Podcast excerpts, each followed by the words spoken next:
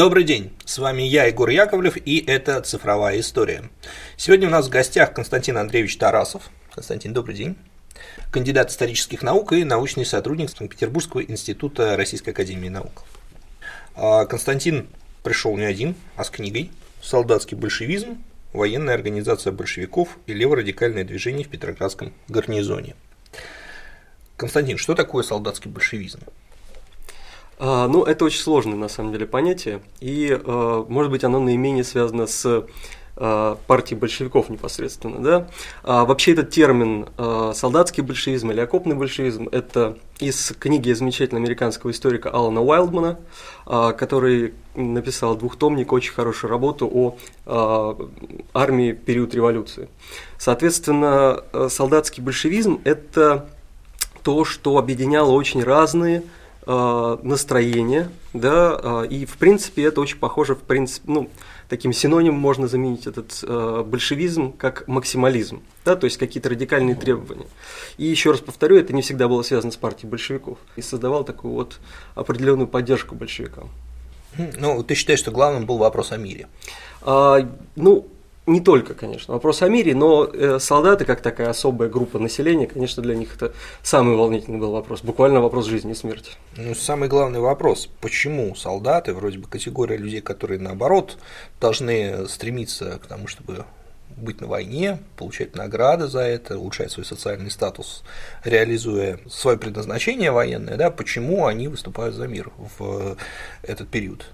Ну, а, это такой действительно очень сложный вопрос, такая большая дискуссия в историографии с этим связана. И, ну, прежде всего, потому что мы непонятно за что, собственно, они воюют. Да, это довольно, в принципе, распространенная точка зрения. Действительно, а, Первая мировая война не была войной какой-то а, ну, и ее не удалось сделать войной такой патриотической, действительно. Да, то есть риторика подобного рода появляется довольно поздно да, э, и царское правительство, царская такая пропаганда, да, можно сказать, она довольно поздно взялась за это, да, когда пыталась сделать э, вопрос о войне как частью э, борьбы за гражданские права, например, да, то есть, что это обязанность каждого гражданина защищать свою страну, да, ну, понятно, царской России граждан не было, да, все были подданы императора, да, это другая ситуация.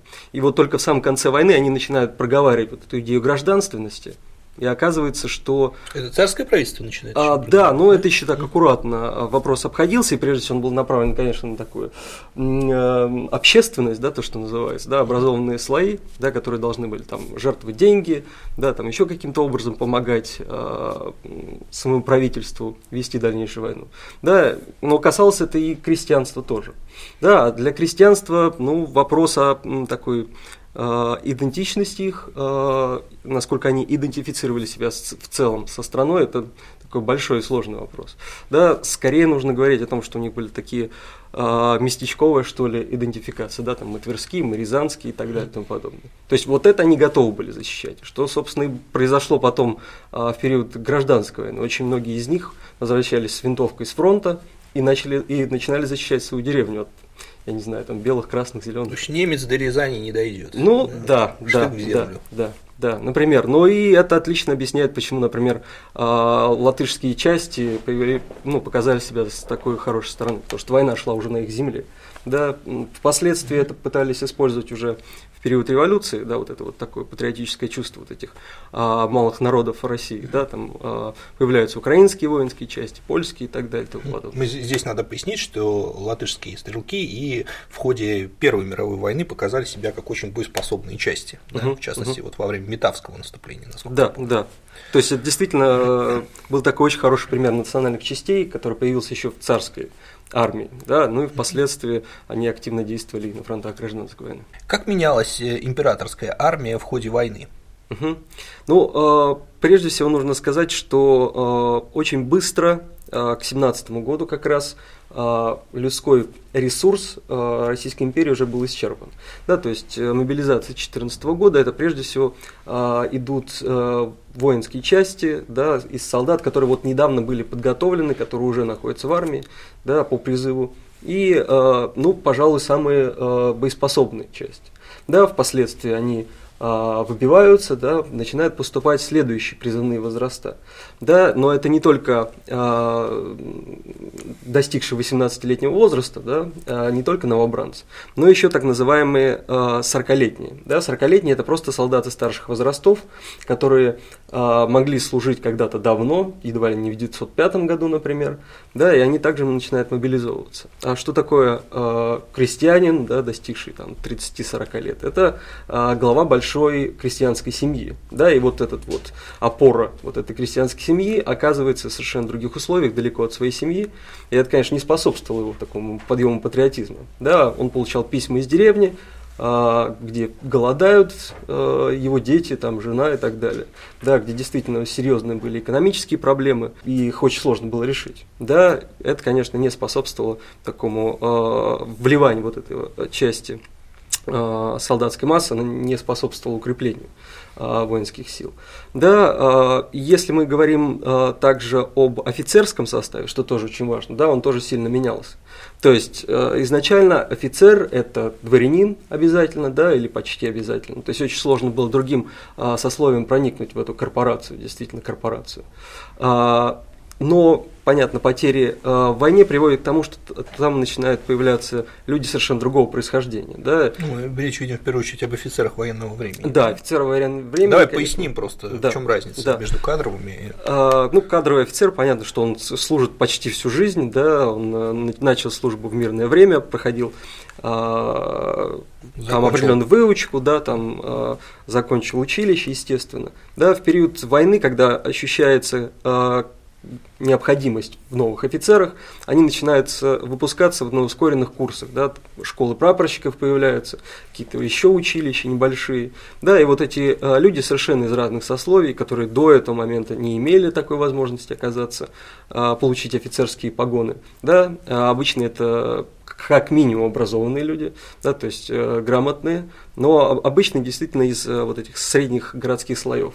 Да, там были разные, конечно, случаи, но тем не менее. Да? И это тоже очень э, изменило систему э, армии, да, то есть это совершенно другие взаимоотношения между людьми.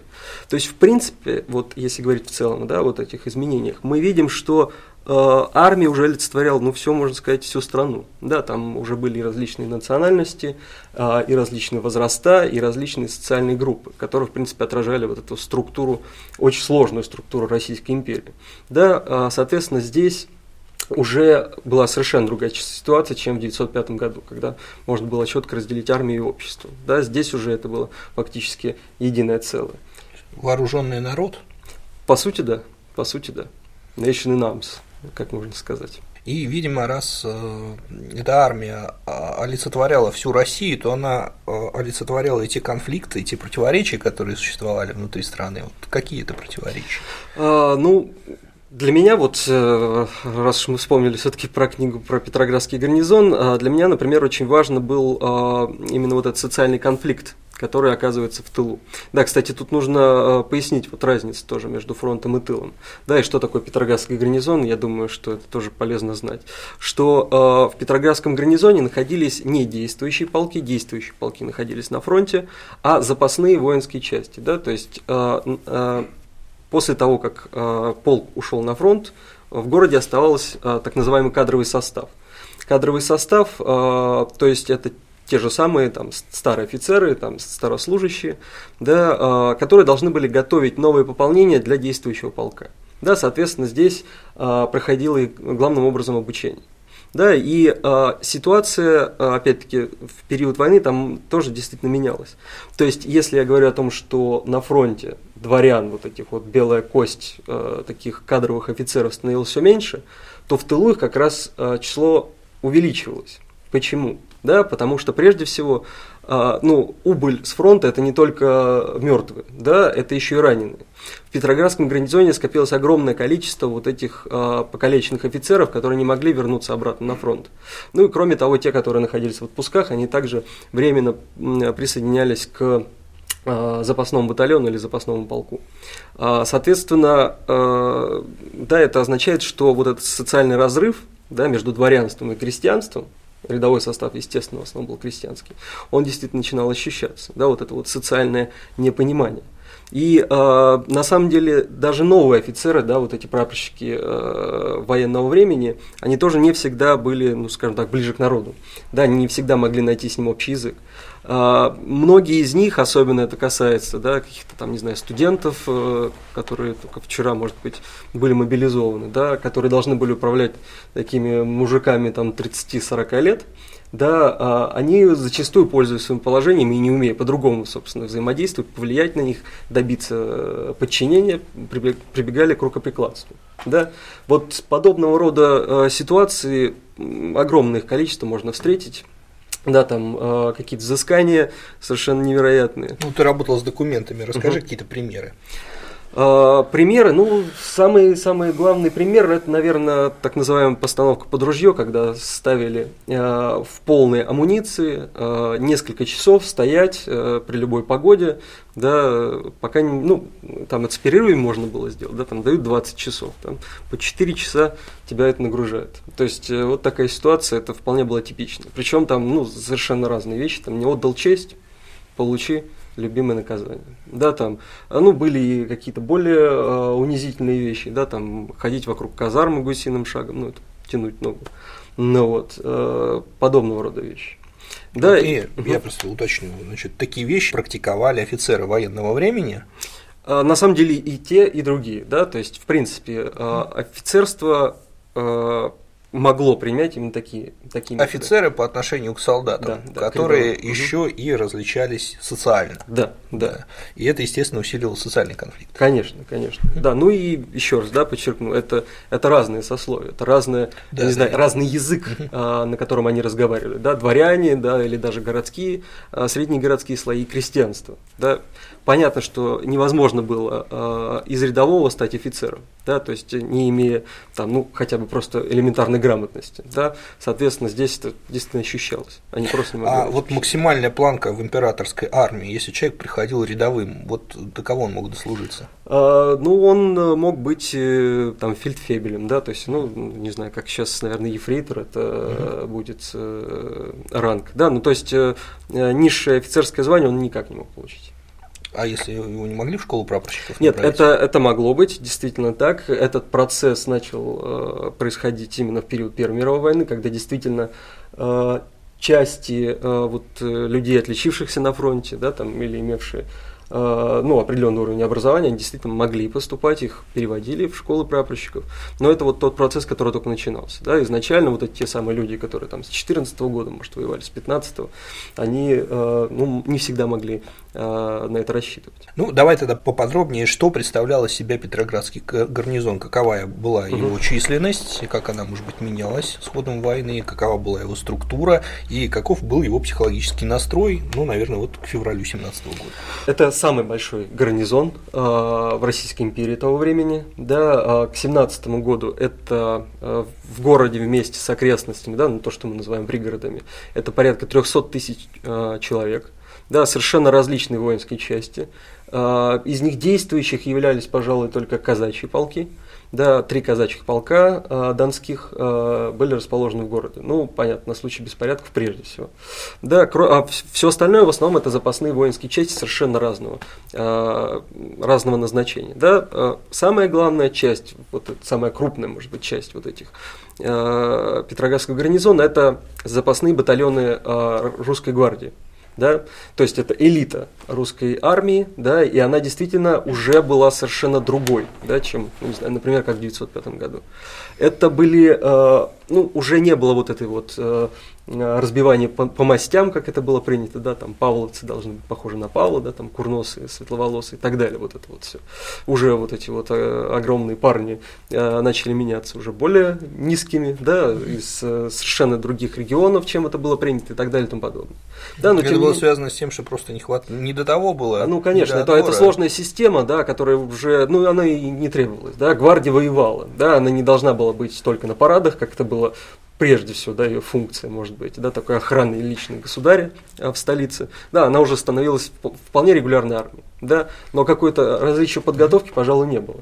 Разница была разве что только в том, э, с пехотными частями, да, гвардейскими, только что в некоторых из них пытались прививать, э, рассказывать об истории Э, своего полка и таким образом ну какой-то патриотизм, патриотизм такой угу. воспитывать да там семеновцы а, преображенцы там богатая история там знаменитые люди и так далее и тому подобное да там а, перед семнадцатым годом в семеновском полку там даже специальную брошюру издали для а, новобранца которого он узнавал историю своего полка ну должно было как-то способствовать поднятию боевого духа да вероятно это гвардия да полки, которые некоторые из них э, располагались изначально до войны в Варшаве, да, и были переведены Петроград позже.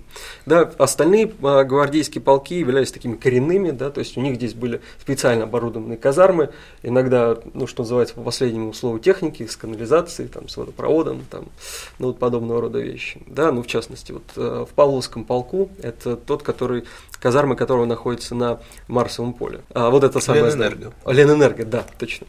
А, вот это вот здание, это вот оборудованное для как раз а, запасного батальона Павловского полка. Несколько было еще также пехотных полков, а, располагавшиеся на окраинах, да, в основном это в рабочих районах, что тоже имеет большое значение вот для дальнейших событий.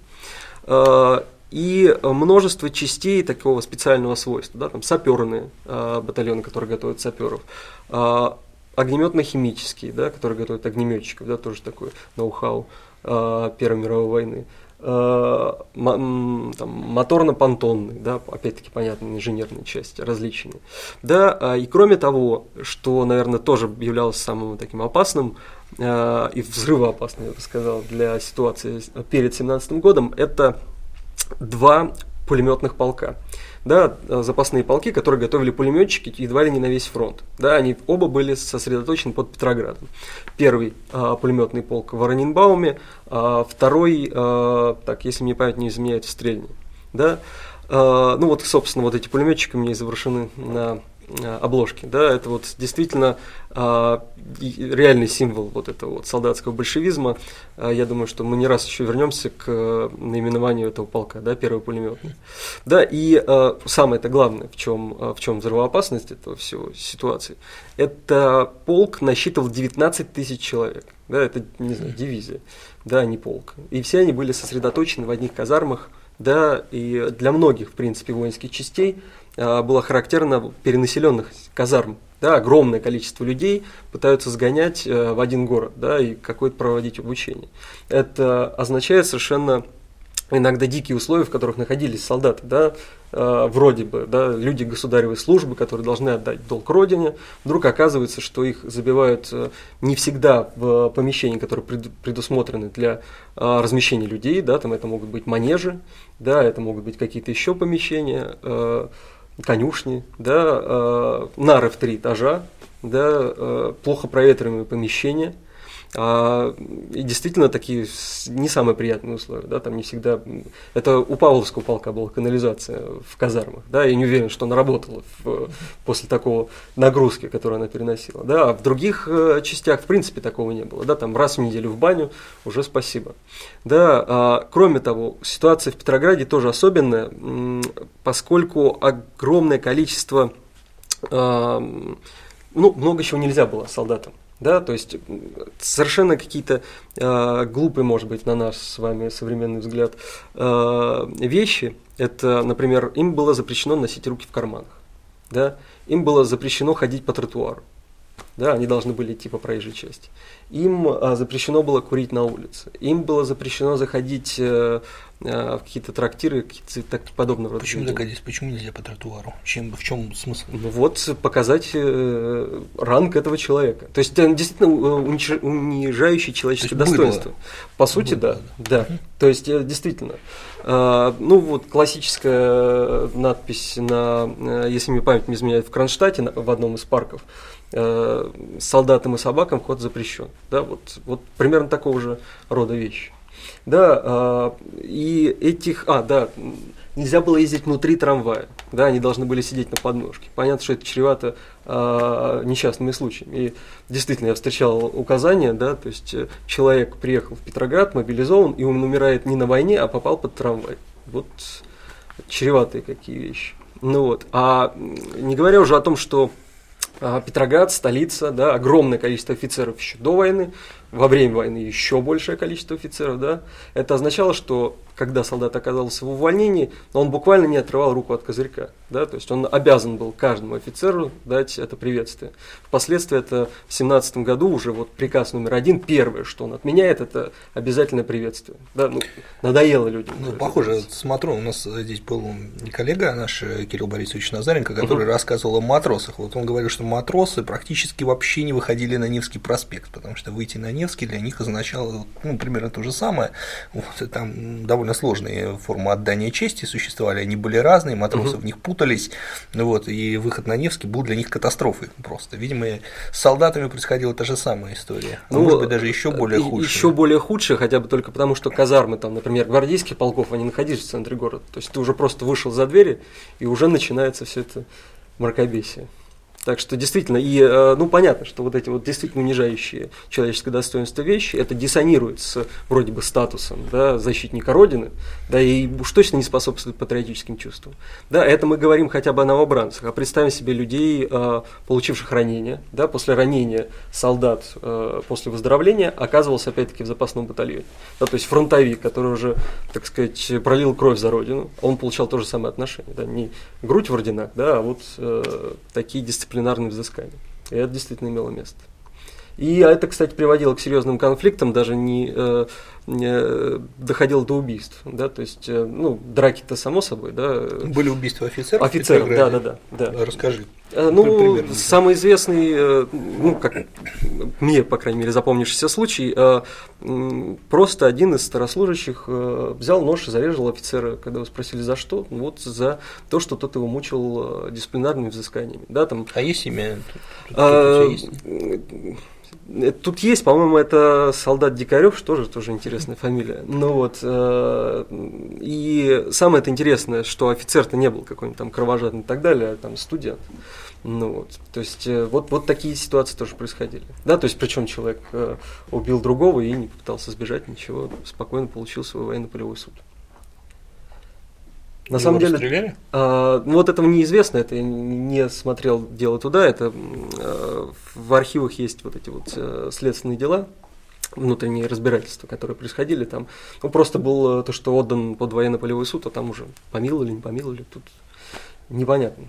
Или успели, это было как раз прямо накануне 17 года, может успел э, потом выйти вместе со всеми политическими заключенными из крестов там каких-нибудь или что-нибудь в этом духе. То есть, ну, действительно, такое имело место. А, например, э, вот о дисциплине, опять-таки, такой жесткой, которая существовала э, в русской армии в целом, а в гвардии в особенности, есть э, письмо учебной команды запасного батальона Московского полка. Учебная команда – это то подразделение, в котором как раз и готовили будущих офицеров. Да, то есть там особенные требования.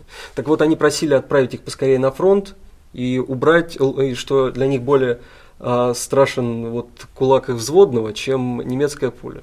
Да, это вот прямо накануне, если память не изменяет, декабрь 16 года. А какие-то признаки вот набухания ситуации, закипания ситуации, они были, офицеры их видели, есть ли докладные записки вышестоящие, вышестоящие инстанции, которые сигнализируют о не совсем здоровой ситуации ну, в гарнизоне? Обычно, обычно подобного рода вещи это э, вспоминают мемуаристы, да, что задним умом, естественно, mm-hmm. они умны, да, вот и я предупреждал, что такая ситуация взрывоопасна, или я предупреждал, да, э, ну, нужно делить на два, конечно, тут не совсем понятно. Ну, а в документах что-то такое отложилось? А, проблема была в том, что офицеров было мало, да, они им сложно было вести вот эту деятельность, да, которая, в принципе, действительно была полезна вот э, для э, предупреждения такой ситуации.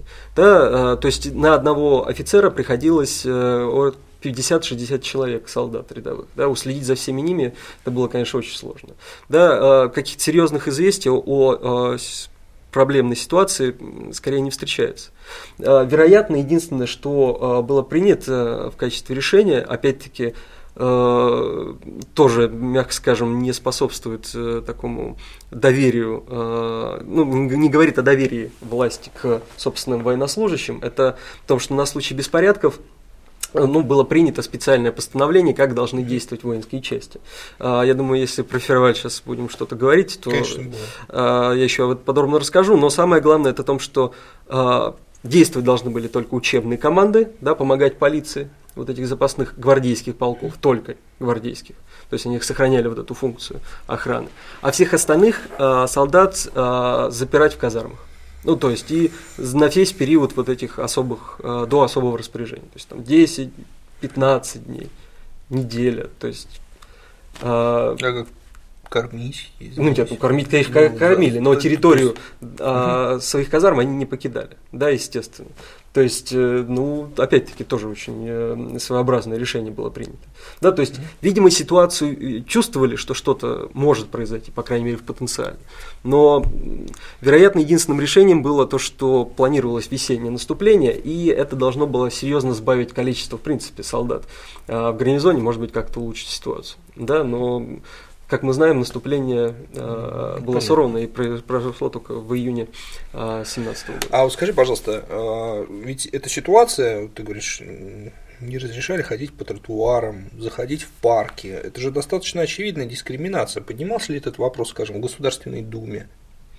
Э, я не встречал таких свидетельств. Да, то есть э, вот эти вот, э, эта часть дисциплинарного устава, они будут отменены только э, первым военным министром временного правительства Гучковым. Да, до этого момента я, по крайней мере, не встречал.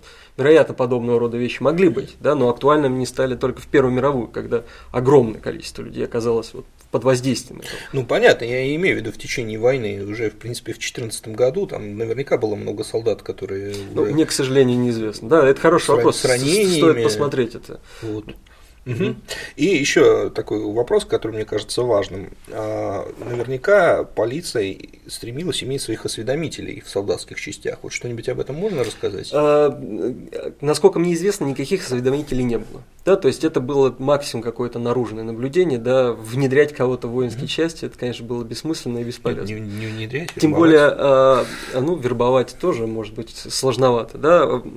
Тут тоже проблема борьбы двух ведомств, да, понятно, что одно ведомство, армейское руководство не хотело показывать какие-то проблемы, которые у них действительно существовали. Да, это же элита, это опора, да, то есть они как раз в период Первой мировой войны э, военное начальство, оно получает особый статус, да, то есть они получают огромное количество власти именно в этот период. Даже, э, ну, понятно, что в период, э, в мирный период, там, армия отдельно, гражданское общество отдельно. Да, в войну это повышает статус вот этих людей. Да, соответственно, показывать э, нехватку вот таких серьезных проблем э, э, вряд ли можно было.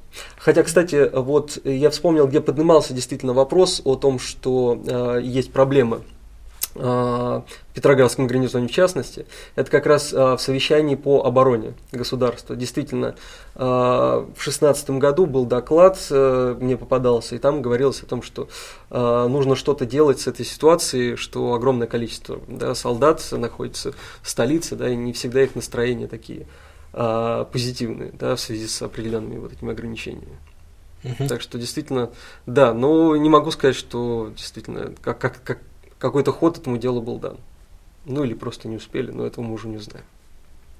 Понятно. Ну вот события февраля, они начинаются под воздействием какой-то пропаганды или все-таки это какая-то стихийность, я имею в виду в гарнизоне? Абсолютно точно стихийно, да, и э, пропаганда здесь э, была очень осложнена, да, то есть если мы посмотрим как раз материалы вот этой самой охранки, э, там довольно четко видно, что они были прекрасно осведомлены о всех, всех политических перипетиях, которые э, происходят в городе. Да, то есть у кого какие силы, кто на что опирается, кто где имеет э, свое влияние и так далее и тому подобное.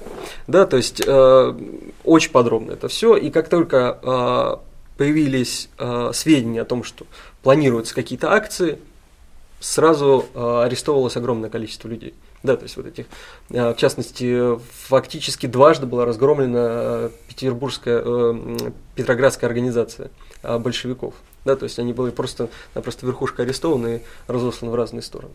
Да, поэтому это было очень сложно. Да? Те же самые большевики, если уж мы все-таки их вспомнили, они имели свое представительство только в Кронштадте. Да, была какая-то небольшая агитация в где-то еще в пригородах, да, но в самом городе это было просто невозможно. Да, там в воспоминаниях есть, конечно, указания на какие-то листовки, которые появлялись якобы в казармах, но они э, в любом случае сразу уничтожались, да, то есть э, массово это, конечно, не знал никто. А, об этой ситуации. Да, это уже впоследствии, в основном а, в офицерских мемуарах мы встретим, что вот, мол, из-за перенаселенности была возможность, э, перенаселенности казарм, была возможность для э, всякой вредной агитации. Да, на самом деле свидетельств этого мы не находим. Да, вот максимум какие-то листовки, которые могли э, попадать в казармы, да, там просто перекинуть через забор, грубо говоря, да, ну понятно, что это не массовая агитация, это сложная ситуация, да, подпольные ячейки действительно существовали, но не могу сказать, что они активно действовали, да, и были малочисленны. Ну, здесь еще вопрос, что понимать под агитацией. Если один солдат, э, который отличается выдающимся ораторским даром, начинает говорить, что это очень плохо, когда там, не знаю, несколько тысяч человек находятся в помещении, предназначенном для одной тысячи человек, это же тоже можно трактовать как агитацию. Вот, но реальные основания для такого рода рассуждений наверняка, ну, очевидно, были. Ну, я думаю, что тут даже не нужно быть политическим агитатором, да, все довольно очевидно. Да, Когда на тебя с крыши капает, да, да, тут все понятно, что кто виноват. Да? Начальство, конечно, виноват. Да, соответственно, такие настроения, я думаю, тут не нужно было их специально разжигать, да, они были очевидны. Да, э, последствия там в воспоминаниях, я помню, что многие сравнивают там разные свидетельства, кто-то сравнивает с тюрьмой, кто-то с, с, э, концлагерем. Да, то есть, ну, не позитивные чувства люди испытывали по поводу этих казарм. Да, а если мы переходим к февралю как раз, да, то довольно четко это все видно, а, как начинается вот эта солдатская революция. Да, начинается она прежде всего именно с того, что был отдан приказ стрелять в народ. Да, вот эти вот ну, еще демонстранты, которые ходят по городу, да, там требуют, уже политические лозунги выдвигают. Да, долгое время их пытались как-то сдерживать полицией, да, это не удается, отдается приказ вступить, ну, чтобы запустить вот этот процесс, да, когда воинские части должны были помогать полиции, да, а следующий приказ о том, что а, воинские части должны от, открывать огонь да, в, по толпе. И а, все довольно четко просматривается. А, значит, весь город был разделен на районы, соответственно, каждая гвардейская учебная команда отвечала за тот или иной район, да, помогая полиции. Соответственно, Невский проспект контролировали два, две воинские части. Это запасной батальон Павловского полка и э, запасной батальон Волынского полка. Один рядом с Казанским собором, другой на Знаменской площади. И это как раз именно э, там, где было самое главное движение да, в февральских дней. Соответственно, и там, и там было применено оружие, Понятно, что огромный напор толпы, психологическое давление, все, что с этим связано. И что мы видим 26 а, февраля? Сначала да, выступление а, в казармах а, Павловского полка, а на следующий день, 27 числа, выступление у Волынцев. Да? То есть вот это вот, вероятно, психологическое давление, особенно когда действительно приходилось стрелять народ, люди умирали, да, то есть там э, бескровная она может быть только в агитационных целях, да, февральской революции. На самом деле были серьезные жертвы, да, там на Марсовом поле там не один человек, скажем, похоронен. И, я так понимаю, в толпе значительное число женщин было?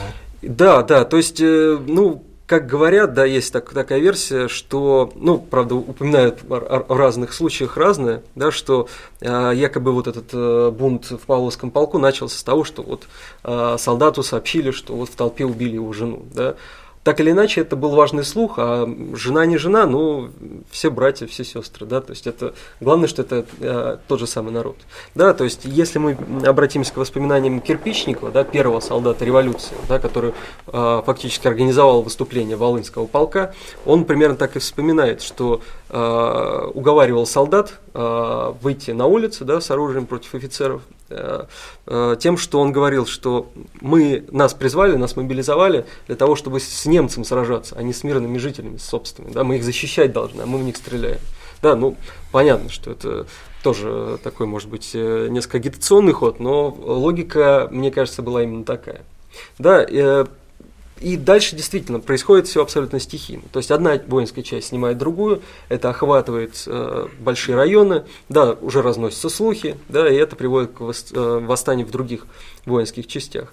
И вот в частности, как раз еще раз вспомним, первый пулеметный полк, это на самом деле такой легендарный случай, э, потому что э, в 20-градусный мороз узнав э, о выступлении в Петрограде, полк выступил и пешком дошел из Ораниенбаума в Петроград. Да?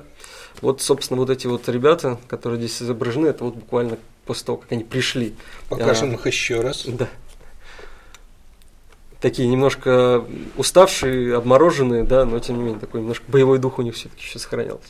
Да, то есть вот э, подобного рода вещи и привели к выступлению. Да, говорить о том, что там была серьезная роль э, каких-то других э, сил, ну, какая-то была, да, то есть, э, во-первых, ну, в начальной точке точно нет да, как я сказал. А в дальнейшем, вероятно, какая-то организация все-таки. Попытка э, оседлать происходит. Да, да. Ну, по крайней мере, да, революционеры, собственно, не будь они революционеры, да, если они не попытались бы возглавить это движение. Да, когда открываются двери э, крестов, да, огромное количество, не только уголовников оттуда бежит, но и политических заключенных, да, тех же самых эсеров, э, меньшевиков и так далее, да, которые, э, естественно, пытаются этой процессом руководить. Да, это не всегда получалось. Как раз большая роль а, вот этих вот а, прапорщиков военного времени вот эти дни угу. показали себя, когда многие из них вдруг оказались членами партии с секретами. Да, там, а, их, может быть, было немного, но тем не менее. Да, эти, именно эти люди, прежде всего, возглавляли воинские части. Ну, какие-то маленькие отряды, которые формировались из солдат. Да, э, есть воспоминания рабочих, очень часто им просто они не умели управлять солдатами, да, отдавать правильно приказания. Поэтому они поднимались на смех и такие отряды быстро рассеивались. Да, а вот э, такая прапорщическая, что ли, революция, да, это действительно происходило. Ну и, конечно, роль Государственной Думы, да, там тоже была определенная. Ну, те же самые депутаты, которые считали, что это э, движение нужно, так сказать, продолжить, подпитывать, да, там, когда уже э, был создан орган, который готов был взять на себя власть, да, из Государственной Думы, уже появляются комиссары, да, и ну тут уже организация там переходит на новый уровень, да, там начинают формироваться подобного рода серьезные отряды, уже сколоченные, там с офицерами во главе, которые начинают занимать объекты в Петрограде, ну, уже полностью контролируют ситуацию. Скажи, пожалуйста, вот эта солдатская стихия, она была настроена антимонархически? Это, а... было, это было движение против царя или это было движение против капель с потолка? Я думаю, что прежде всего именно вот за такую социальную, что ли, справедливость. Да, прежде всего. Да, политических лозунгов я не уверен, что они выставляли. Э, да и, не знаю, вряд ли они на это имели время. А, опять-таки мы вспомним приказ номер один, да, это вот первый документ, которым можно сказать, что а, напрямую связан с влиянием солдат, да, их первым требованием. Там Ты нет согласен, никакой... что это стихийное народное творчество номер Абсолютно точно, да, то есть есть э, ряд воспоминаний людей, которые принимали непосредственное участие в составлении этого а, приказа. Ну, не могу сказать, что это были, ну, что называется, крестьяне от Сахи, да, те, кто составлял этот документ. Да, это были солдатские представители, в основном а, интеллигенты, да, многие из них революционеры, да, которые были выдвинуты, да, которые смогли организовать этих солдат, да, естественно, были выбраны э, как представители в Таврический дворец. Да, вот, собственно, они, они над этим приказом и работали. Да, то есть э, то, что утверждается, что там авторство только Соколова, да, или э, есть, э, недавно слышал еще о более экстравагантной версии, что, оказывается, приказ номер один, та редакция, которую мы знаем, ее придумал Бонч Бруевич, который в это время э, заведовал известиями и, в общем, подсунул не тот документ. Ну, еще более смешная версия. Я чаще слышу там про английских шпионов, а, ну, разные круги, да. Имели целью развалить просто армию, и поэтому... Нет, нет, это абсолютно неправда. А, там единственный вопрос, который вызывает, может вызывать серьезный спор, это вопрос о выбранности начальства. Да, то есть, а, действительно, в период февраля-марта начинается а, массовый, ну, по крайней мере, чистка офицеров, тех, кто кого считают там либо слишком строгими начальниками, либо что они не сочувствовали революции и так далее и тому подобное. Да, вот этого пункта нет приказе номер один, а практика есть. Да, там есть разные версии, почему так получилось.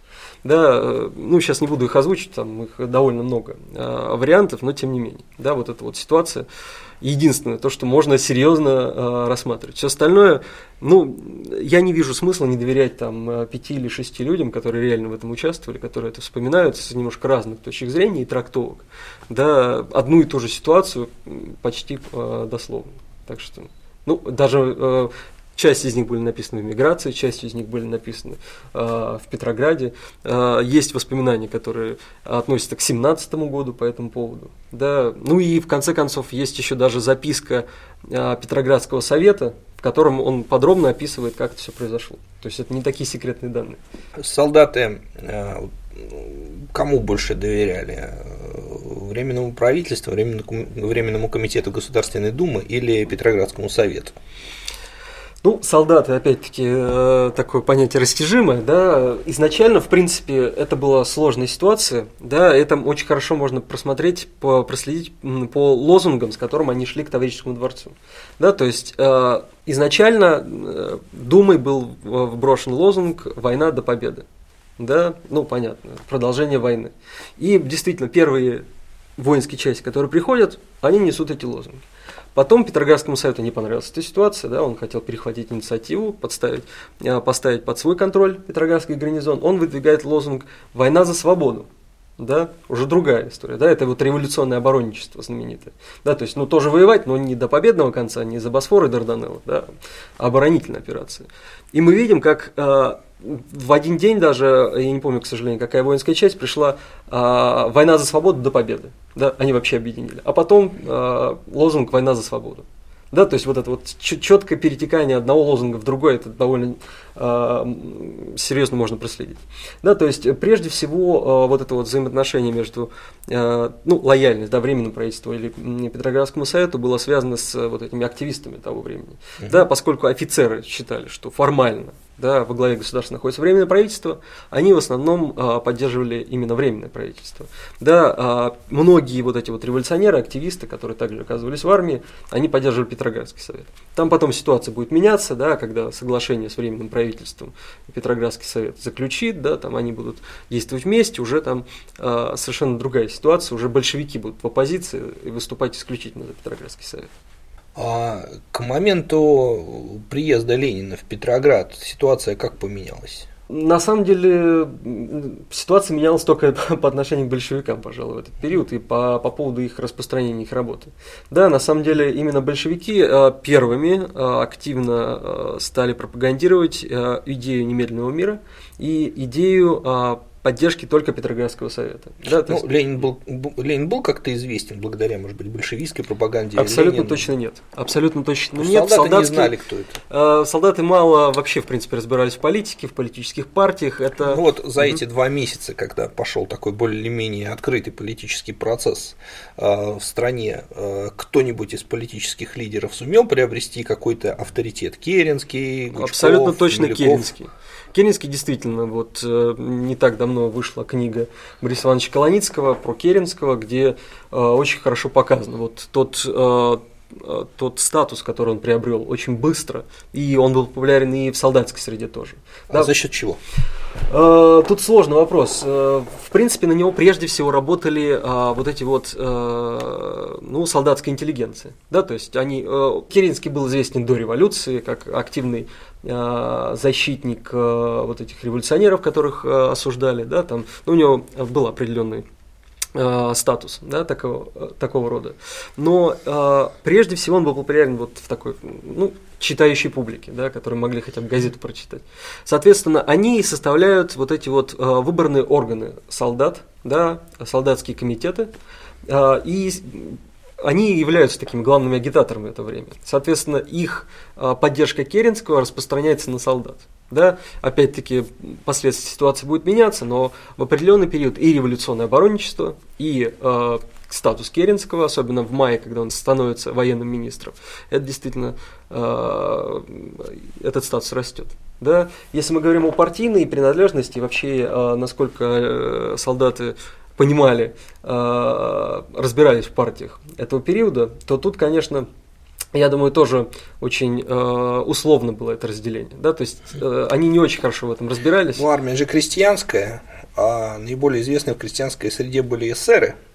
Наверное, про эсеров-то они что-то слышали? А, не знаю, не уверен. Да? Если мы берем, в принципе, если мы рассматриваем рост эсеровской партии, мы видим, что очень часто а, вот эта вот политическая физиономия воинской части а, была связана с э, партийной принадлежность вот какого-то главного, э, наиболее авторитетного э, солдата. Да, вот а, то есть, части. если он СССР, значит и да, все СССР. Да, если да. он большевик, значит все да. большевики. То есть там были даже такие вещи, как э, группа единства, да, Плехановская, uh-huh. которая такой правый меньшевизм, да, можно его так назвать, в общем, правые социал-демократы, которые также за продолжение войны даже были. Это была очень малочисленная группа. Тем не менее, целый э, полк Волынский, да, он э, таким был рьяным сторонником. Да, вероятно, это было как раз связано с том, какой-то из популярных э, солдат, э, в общем, пропагандировал эти идеи. Да, там, или с другой стороны, вот э, с филянски, э, запасным батальоном финляндского полка там все довольно четко. Да, то есть полк на протяжении всего 17 года ведет себя так очень лево, очень радикально, и тем не менее, э, ну, я специально занимался военной организацией, то есть примерно представляю э, там вот эти ячейки полковые большевиков, там их почти не было, да, в финляндском полку. Почему? Да, как, как же, чем же это объясняется? Объясняется личностью э, вполне известного э, социал-демократа левого, да, интернационалиста Линда, да, который принял активнейшее участие в апрельских выступлениях. Вероятно, вот именно эти взгляды, такие не большевистские, да, и не правоменьшевистские, и закрепились в этом полку, да, там, благодаря его сторонникам и его личности, конечно. Явно неординарно, да, повести за собой целую воинскую часть, это было не так-то просто. Так что, э, я думаю, дело было в этом. Да, некоторые воинские части, где более авторитетным были большевики, да, как в частности в Петергофе стоял третий пехотный полк, да, там э, таким видным э, его представителем являлся Дашкевич, он являлся большевиком. Соответственно, он э, сплотил вокруг себя определенную группу людей, и даже когда он э, активно работал в Петрограде, да, а не в Петергофе, они продолжали развивать вот эти большевистские взгляды. Я видел, у тебя есть статья про приезд Ленина в Петроград. Угу, да? угу. Солдаты принимали участие во встрече Ленина? Конечно, принимали, но, скажем так, организовано может быть не так значительно. А, из э, таких, э, ну, более-менее заметных представителей, это, во-первых, был э, почетный караул э, второго Балтийского флотского экипажа. Да, это тоже такая была интересная воинская часть. Э, не будем на ней останавливаться, это же долгая история. Но это да? тоже элитная. Да, это, тоже элита. Это, ну, в принципе, флот это элита. Да, уже сама по себе. Да, это многоч... Это довольно интересный факт, что элита, старая элита русской гвардии встречала Ленина в апреле 17 ну, года. Ну, встречала она не по собственной инициативе, скорее всего. Да, вероятно, это было. Ну, в принципе, если мы читаем газеты того времени, мы видим, что сложился уже к апрелю 2017 года определенный церемониал встреч вот этих вот иммигрантов. Да, приезжали ли они из ссылки или из эмиграции, да, но то есть Петроградский совет выставлял этот караул, да, там мы примерно... Ну, Ленина встречали как одного из героев, как одного из борцов с проклятым ну, конечно, режимом. конечно, конечно. Он являлся одним из лидеров социал-демократической партии, да, это было понятно всем, что это значительная такая фигура, а, на политическом поле, да, но тем не менее Петроградский совет готов был с ним взаимодействовать, зная его взгляды, да, что он был против войны. Ну, многие, видимо, надеялись, что он изменил свое решение после революции, но они оказались неправы. Ну и, конечно, кто еще встречал Ленина, это, конечно, броневики, да, знаменитые, а, с которых а, выступал Ленин, да, то есть тут э, ситуация еще э, интересная, в принципе, в советских воспоминаниях да, людей, э, участвовавших вот в этой организации э, создания вот этой трибуны для вождя, э, там рассказывается о том, что с какими трудностями они едва ли не выкрали этот броневик, как они его привезли к Финляндскому вокзалу. Да, на самом деле, э, более ранние воспоминания дают довольно четкую картину. Э, это были праздничные дни Пасха, да, Просто никого не было в казармах, никто не мог увезти этот самый броневик. С трудом нашли такие шофера и привезли его. Да? Ну, просто его использовали как испытание, да, то есть э, мастерские э, Петроградского гарнизона, которые чинили эти броневики, вывели на испытание, да, ну, испытали, покатались по, по городу, да, вот с Лениным наверху. Солдат, ну, произвело э, на солдат какое-то втепление выступления Ленина э, а, после его приезда? Вот это такой самый щекотливый вопрос. Я не уверен, что хоть кто-то помнит, что сказал Ленин. Да, тем более, какое впечатление это произвело. А, я не помню, чьи это были воспоминания, мне попадались. А, там говорилось о том, что значит, э, в одном поезде с Лениным приехал Савенков, да, знаменитый СССР-террорист. Да, ну, он был так незамечен, никем не встречен, и, в общем, был быстро удалился. А, но проблема-то в чем, что Савенков приехал вместе с Черновым, а не с Лениным. То есть это э, Чернова, и мы действительно видим, что он там тоже выступал чуть ли не с броневика, да, Чернов. Да, э, абсолютно та же самая ситуация. Так что здесь просто произошла операция памяти. Да. Ну, та же самая ситуация, но кто там был на броневике, какая разница. Поэтому я не уверен, что в принципе кто-то э, запомнил, да, поскольку этих встреч было много, да, там можно было прийти на встречу Чернова, да, там думать, что это был на встрече Ленина, потом вспоминать об этом. Так что это сложный, конечно, вопрос. Я не уверен, что Э, кто-то помнил, да, а в тот момент никто не записал. Но сама суть апрельских тезисов, угу. как она была принята в солдатской среде, ведь совершенно очевидно, что то, то, что сказал Ленин, очень сильно отличалось от того, что говорила остальная социал-демократия. Это, так сказать, э, тезисы о том, что буржуазия не даст ни мира, ни хлеба, ни земли, это довольно как бы, сильное высказывание, о том, что революцию нужно продолжать. Вот как солдаты восприняли это? Ну, во-первых, э, тоже, чтобы к этому вопросу не возвращаться, э, нельзя четко прослеживать связь. Да? Появляется какой-то документ, да, даже если очень важный документ, и нам он известен. Это не обязательно означает, что солдаты о нем знали. Да. Ну, это понятно. Я это там да. смысл этих идей, да, конечно, Сами они идеи. получали. Но, но я должен сказать, что, а, по крайней мере, часть партии большевиков эти идеи выдвигала и раньше. Да, то есть они агитировали с ними. Другой вопрос, что как раз появление Ленина и э, том, та шумиха, которая возникла вокруг его возвращения, да, в пломбированном вагоне через территорию Германии, ну, как минимум, э, он совершил политическую ошибку, как тогда говорили, а как максимум вполне себе германский шпион, которого вот заслали с такими идеями. Да, э, вот это серьезно повлияло ситуация, да, потому что это сделало, с одной стороны, имя Ленина известным да, в солдатской массе, чего раньше не было, конечно. А, а во-вторых, это способствовало усложнению работы партии вот в, в этом курсе, да, там, за немедленный мир, за борьбу против временного правительства и так далее. Э, есть довольно много воспоминаний, где рассказывается, что именно вот в этот период там, э, несчастных агитаторов выкидывали из окна, из, из окон избивали там, и так далее и тому подобное. Да, революционное оборонничество. Да, большевистских агитаторов, конечно. Революционное оборонничество еще было довольно сильно, да, а это, как считали они, прямая измена. Да, и на самом деле изменить эту ситуацию помог сам Петроградский совет. Да, поскольку они считали, что пока агитация ведется мирными способами, да, пока они призывают э, взять винтовку и колоть буржуев, да, э, то это их партнеры, да, так или иначе, да, социал-демократы, и они сами э, выезжали в те воинские части, да, представители Петроградского совета, умеренные социалисты, где казалось, что готовится какой-то эксцесс против э, там, Ленина или большевиков в целом. Да, то есть они именно способствовали тому, что точка зрения Ленина становится ну, нормальной. Да, то есть она провокационная, она крайне радикальная, но нормальная. Да, он не шпион. Это, конечно, тоже имело большое значение на последствия э, тех событий. А вот э, у тебя есть глава «Подготовка наступления на фронте» и Петроградский гарнизон. То есть угу. вот это весь, э, наступление летнее, оно, его приближение как-то влияло на настрой гарнизона? Абсолютно Вообще, гарнизон точно. отправили на фронт солдат? А, значит, а, здесь нужно немножко вернуться назад, и а, вот я говорил о соглашении Временного правительства и Совета, да, и одним из пунктов этого соглашения не разоружение и не вывод Петроградского, ну, точнее, тех воинских частей, которые принимали участие в февральском восстании да, это была официальная декларация Временного mm-hmm. правительства. Соответственно, солдаты рассчитывали на это право, да, они чувствовали такую ответственность за революцию. Да, ну, кто-то чувствовал, кто-то не чувствовал, кто-то просто хотел отсидеться mm-hmm. в связи с этим. А да. это требование Совета было? А, вероятно, да. Оно исходило от солдат? А, это непонятно, скорее всего, нет. Да, то есть, в принципе, mm-hmm.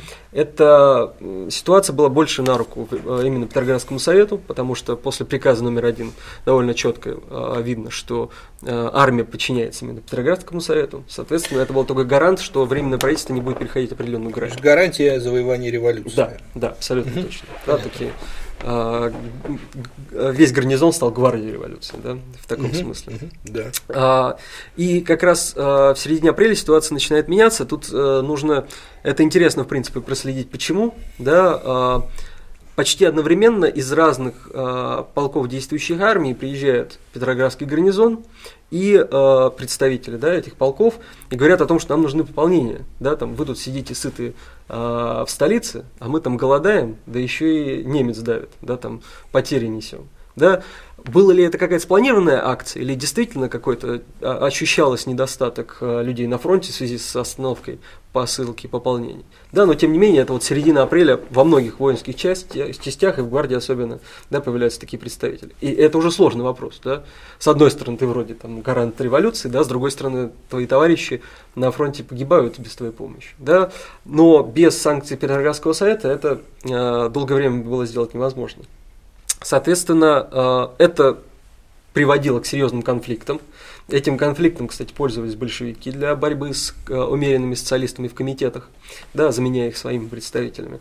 Но так или иначе, Петроградский совет дает санкцию на разрешение э, возобновления практики пополнения. Да, эта санкция позволяет руководству Петроградского гарнизона, командованию Петроградского гарнизона давать новые распоряжения, да, там, о посылке пополнений. Многие это выполняют, а некоторые нет.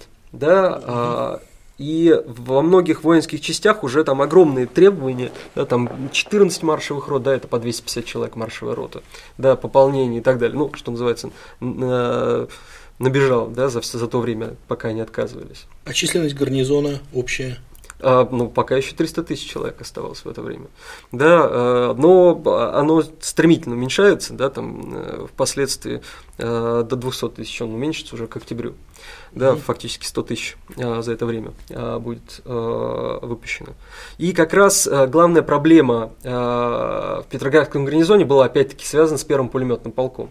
Да, поскольку да, 19 тысяч человек. Соответственно, первый и второй пулеметный полк снабжает а, пулеметчиками, самым передовым оружием того времени, и самым таким наукоемким, может быть, да, весь фронт. Соответственно, отказ этого полка выделять пополнение – это серьезная проблема. Да, тем более их 19 тысяч человек, тем более они большевистски настроены, а многие уже начинают склоняться к анархистам. А это еще более опасно. Да? А, соответственно, э, вот этот конфликт, да, постоянное требование от э, пулеметчиков давать пополнение, да, приводит к тому, что они все больше и больше склоняются к антиправительственным действиям, да, там идут к большевикам или к анархистам. Да, то есть это была действительно большая проблема. А тем более э, ситуация усугубляется после того, как э, Керенский, когда он становится официально военным министром, э, он объявляет приказ о наступлении. Да, этот вопрос вроде не решен. Да, вроде мы за э, революционное оборонничество. Да, и тут вот эта вот э, ситуация, в которой, видимо, под э, нажимом и союзников, и командования армии, да, Керенский принимает это решение. Да, он думал, что его авторитета хватит, чтобы уговорить армию идти вперед. И нужно сказать, что у него хватило авторитета. Да, то есть армия пошла вперед. Хотя изначально э, очень скептически многие были настроены по этому поводу. Да, то есть главная заслуга Керенска именно в этом. Да, там, а уже победа на конкретных участках фронта, ну тут уже э, различные была ситуация и причины этого всего. То есть на Петроград, э, если суммировать, да, что я тут наговорил, на Петроград это серьезно повлияло событие. Да, э, подготовка с середины мая, подготовка э, наступления приводила к серьезным конфликтам, к тому, что многие воинские части, которые уже достаточно отправили маршевых рот на фронт, нужно сказать, кстати, что тоже интересный момент, как отправлялись, да, кого отправляли вот эти вот обязанные маршевой роты, да, пополнений. Изначально э, первых, кого отправили, это были полицейские. Те самые полицейские, которые находились в тылу, да, э, солдаты считали их, что называется, мародерами тыла, да, что они не воюют, а сидят в тылу их, из них просто создавались целые воинские, э, ну вот эти маршевые роты и отправлялись на фронт, да, целиком.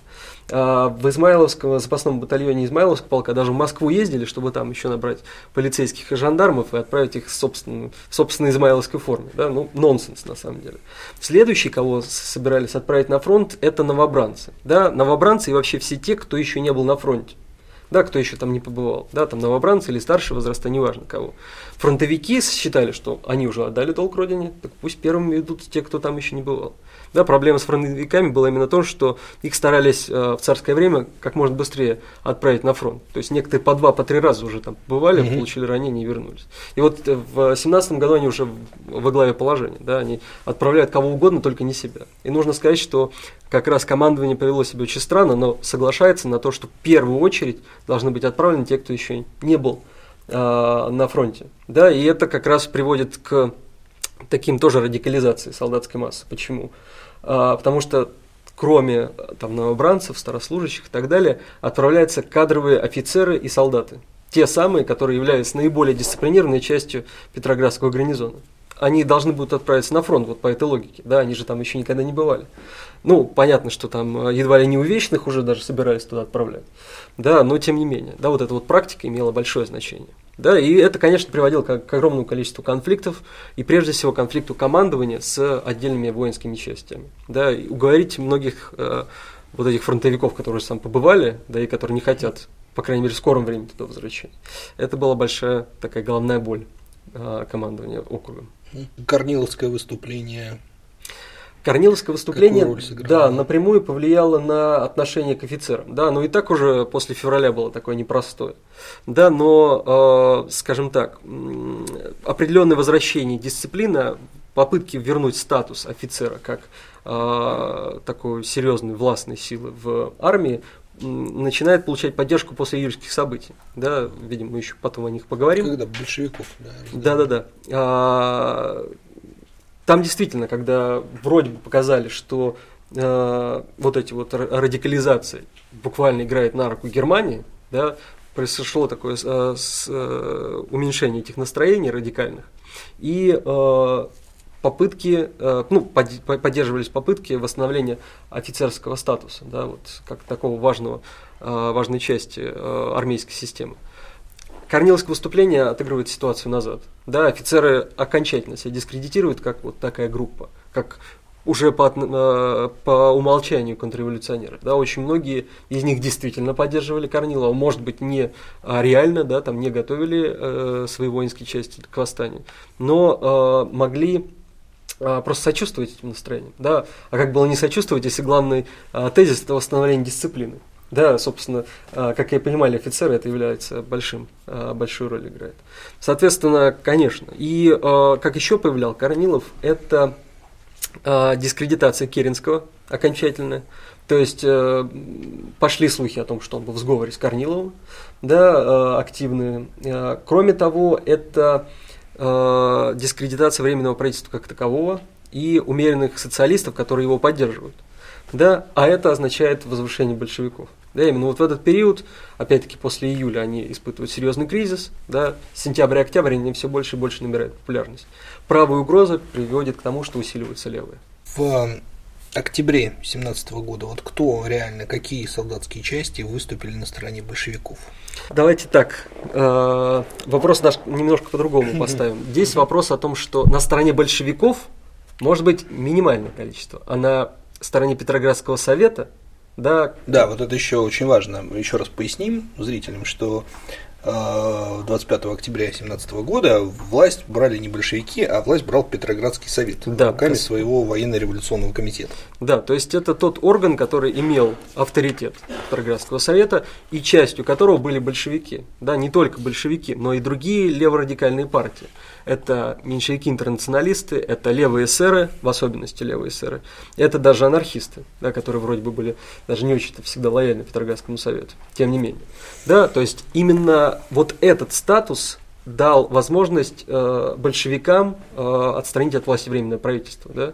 То есть понятно, что за этим движением э, довольно уже э, широкий фронт да, политических партий был, которые были поддерживали в этот момент э, свержение временного правительства. Да, не только большевики.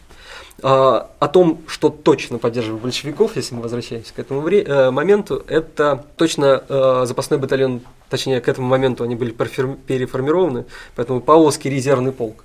Да, он, как я сказал, находился на Марсовом поле, э, вблизи Зимнего дворца, и, пожалуй, это был самый такой э, сознательно большевистский полк. Да, то есть, э, если э, первый пулеметный полк, там вот скорее вот эти вот представители солдатского большевизма, да, то вот э, такие честные партийцы, да, и большая ячейка, это, конечно, павловцы. Ну, тут, во-первых, статус, что они очень близко к Зимнему дворцу, во-вторых, э, такое действительно лояльность большевикам. А с другой стороны, вот вторая воинская часть, которая принимала активное участие в окружении Зимнего, это а, Киксгольмский резервный полк. Он а, находился на Конногвардейском бульваре. Вот там довольно четко видно, что он выполняет приказы Временного а, военно-революционного комитета. Да, не а, какая-то агитация там нужна для того, чтобы а, солдаты шли да, на штурм Зимнего, а дается приказ, и офицер, да, там, ну, он впоследствии говорил о том, что он там а, лояльным большевикам был с самого начала, вспоминал, так сказать, об этом. Да, честно говоря, спорно, да, но тем не менее, он а, выполняет приказ, да, там, занять телефонную станцию. Раз караул сменен. Да, то есть вот эта ситуация именно смены караула, да, там, которые э, юнкерские караулы временного правительства там, на мостах, как это происходило, то же самое. Да, то есть э, часть военно-революционного комитета приходит на мост, требует сменить караул, если отказываются, да, там, э, силы вырывают винтовки, занимают места. Да, ну, даже таких эксцессов было мало, юнкера скорее расходились. Да, то есть вот этот вот очень важный момент, да, что это именно Петроградский совет оказывается э, таким важным ну, а, важным участником именно э, Октябрьской революции. То есть я бы сказал главным участником. Да, да, деле. да. То есть это большое заблуждение считать, что вот это большевики берут власть, да, несмотря на то, что там даже есть очень, книжка очень авторитетного э, историка Рабиновича, да, там большевики приходят к власти. Они приходят, они приходят не одни. Они, они приходят... приходят как лидеры Петроградского совета, да? А, да, как лидеры Петроградского совета и как наиболее организованная часть вот этого леворадикального движения. Да, то есть они уже выставляли эти программные лозунги, да, там вся власть совета там э, в апрель. Да, левые эсеры к этому приходят только а, к концу года. Да, то есть они чуть отстают а, вот в этом движении.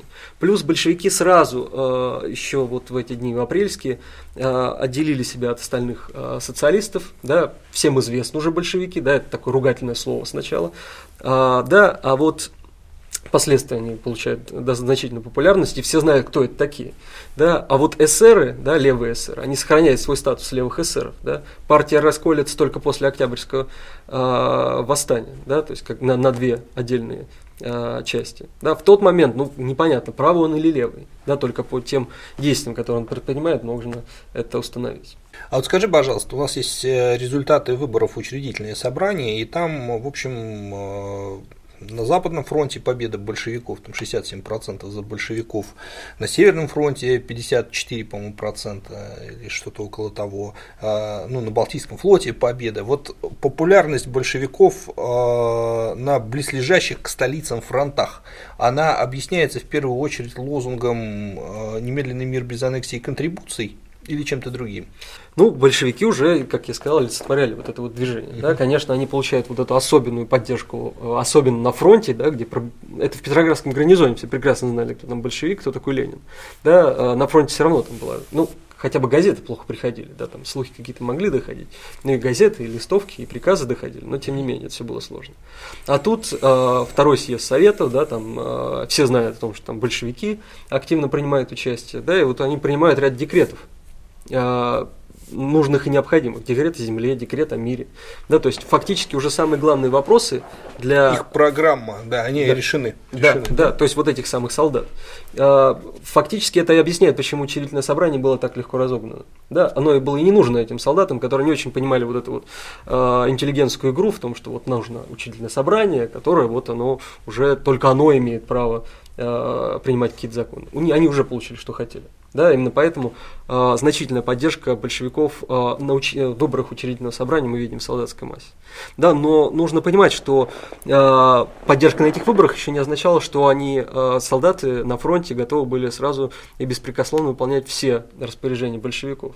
Да, то есть э, это очень хорошо видно по ситуации, когда начиналось уже Э, германское наступление в феврале 18 года, да, когда солдаты не так-то не, не с большой охотой идут э, на фронт, да, а им посылают приказы, а они всячески от этого уклоняются. То есть нельзя сказать, что раз большевики пришли к власти, то все, их взгляды изменились, да, они реагировали на ту программу, которую э, была часть их настроения, да, часть их э, идей и мыслей. Да, если это расходилось с их позициями, то они, конечно, не, а большевики уже не встречали поддержку. Как бы ты охарактеризовал роль э, Петроградского гарнизона, солдатской массы в февральской и октябрьской революции, вообще в революционных событиях 17 года? Вот какое-то ну, резюме. Ну, я бы сказал, ключевая. Да, февральская революция без присоединения к ним к ней Петроградского гарнизона не была победоносной, это вполне очевидно. Да, то есть силами рабочих безоружных это было невозможно сделать. Ну и понятно, что февральская революция она произошла в Петрограде и уже впоследствии, ну, скажем так, мирным путем установилась во всей России. В октябре не все так однозначно. Да, конечно, позиция Петроградского гарнизона оказывала большое влияние на те события, но, как мы видим, лишь небольшая часть действительно активно участвовала в отстранении от власти Временного правительства. То есть здесь уже не так все однозначно, можно сказать. Но то, что многие из них заняли нейтралитет, вот в этой очень сложной и опасной обстановке, да, такой даже недруж... Э, недружелюбный... Подавляющее большинство, я бы сказал. Да, да, да, да, да. Но нейтралитет это был такой недружелюбный по отношению к Временному правительству. То есть они с большим удовольствием бы выполнили приказ Петроградского совета, чем Временного правительства, да, Микеринского, как олицетворение вот этого уже э, надоевшего, надоевшего режима. Да, э, это, это тоже имеет большое значение. Да, то есть, когда мы говорим о революции, нужно помнить не только о там, э, мобилизации каких-то ресурсов, да, каких-то сил и так далее, но и о демобилизации своих противников. Да, если потенциально Временное правительство могло бы использовать э, броневой дивизион, который находился э, в Петрограде, да, броневики, э, то это была бы уже совершенно другая история Октябрьской революции. Да, там, не факт, чтобы закончилось так, ну, почти мирно, да, эта ситуация. Да, но он занял именно в этот момент нейтралитет. И, как мы видим, ситуация развернулась совершенно не в пользу временного правительства. Значительно больше подробностей можно найти вот в этой книге «Солдатский большевизм». Где можно купить? Это издательство Европейского университета, так что самый дешевый способ заказать именно там. 4 октября, 18 часов, э, в Музее политической истории э, создается презентация этой книги, да, то есть э, мы здесь представляем ее раньше, чем официальная презентация, где ее можно будет купить по издательской цене. Так что 4 октября всех санкт-петербуржцев и гостей города ждем на презентации вот этой книги. А на сегодня все.